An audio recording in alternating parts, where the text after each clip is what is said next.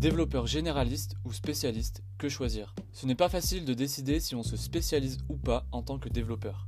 Certains préfèrent toucher à tout et savoir tout faire de A à Z, d'autres préfèrent se concentrer sur un seul langage pour être considérés comme des experts. Dans ce podcast, je vais mettre en avant les avantages et inconvénients de chacune des deux possibilités de carrière. Être développeur spécialiste. Si tu décides de travailler sur un domaine très spécifique et de maîtriser un ou plusieurs langages liés à ce domaine, tu es un spécialiste. Les avantages d'être un spécialiste. Beaucoup de grandes entreprises cherchent des spécialistes. Un spécialiste est souvent efficace dès son entrée en poste. C'est vrai aussi bien en tant que salarié qu'en tant que freelance. Sur le marché de l'emploi, les généralistes sont rarement les candidats adéquats.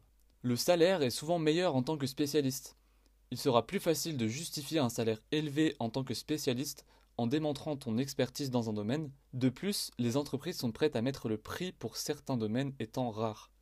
Tu deviens un expert. En te spécialisant dans un domaine, tu deviens forcément meilleur que la moyenne et que les généralistes qui doivent seulement le survoler. Les connaissances sont ciblées.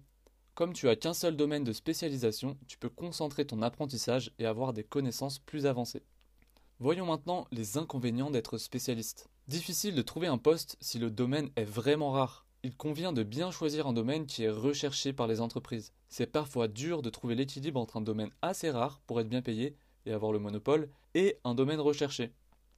Aucune vision large sur les autres domaines. Si tu t'intéresses qu'à ton domaine, tu connais pas tout l'écosystème qui tourne autour, ou très peu, et tu peux te sentir démuni. Dans certaines conversations avec des généralistes dans ton entreprise, tu vas parfois te sentir un peu con ou ignorant. Si la technologie devient obsolète, tu deviens obsolète. Il n'est pas rare que certains aient eu des connaissances avancées dans un domaine et qu'ils soient devenus obsolètes. Si ça arrive, tu dois tout recommencer de zéro et trouver une autre technologie dans laquelle te spécialiser. Les tâches qui sortent de ton domaine. Tu seras en difficulté si une tâche sort de ton domaine de prédilection.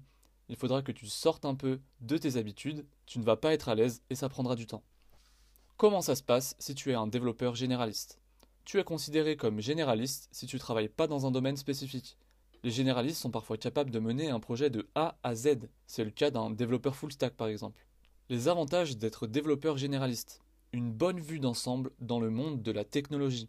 Tu seras capable de mener un projet de A à Z et de donner des conseils en tant que consultant à d'autres entreprises. L'habitude de monter en compétences rapidement.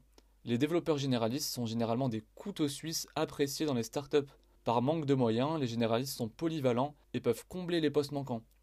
Ils peuvent vite apprendre une nouvelle compétence attendue par l'entreprise. Très flexible. Si tu as besoin de trouver un nouvel emploi, tu seras très flexible. Tu ne seras pas contraint par une technologie ou un domaine spécifique. Tu pourras donc élargir tes recherches. Plus facile de trouver une solution. Avec une vue d'ensemble plus large, faire face au problème est plus facile. Une solution sera plus aisément trouvée grâce à ton bagage et à ta compréhension plus globale.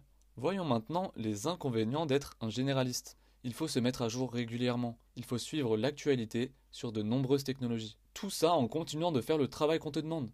Autant dire qu'il faut être passionné et passer une partie de son temps libre dessus. Tu n'es pas le meilleur.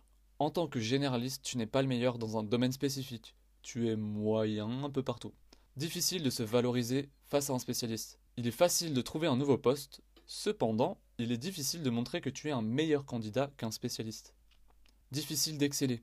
Il est nécessaire de pivoter régulièrement pour rester à jour dans les demandes du marché. Mais en changeant trop de champ d'action, c'est difficile d'exceller. Il est donc dur de vendre ses compétences qui sont toujours nouvelles.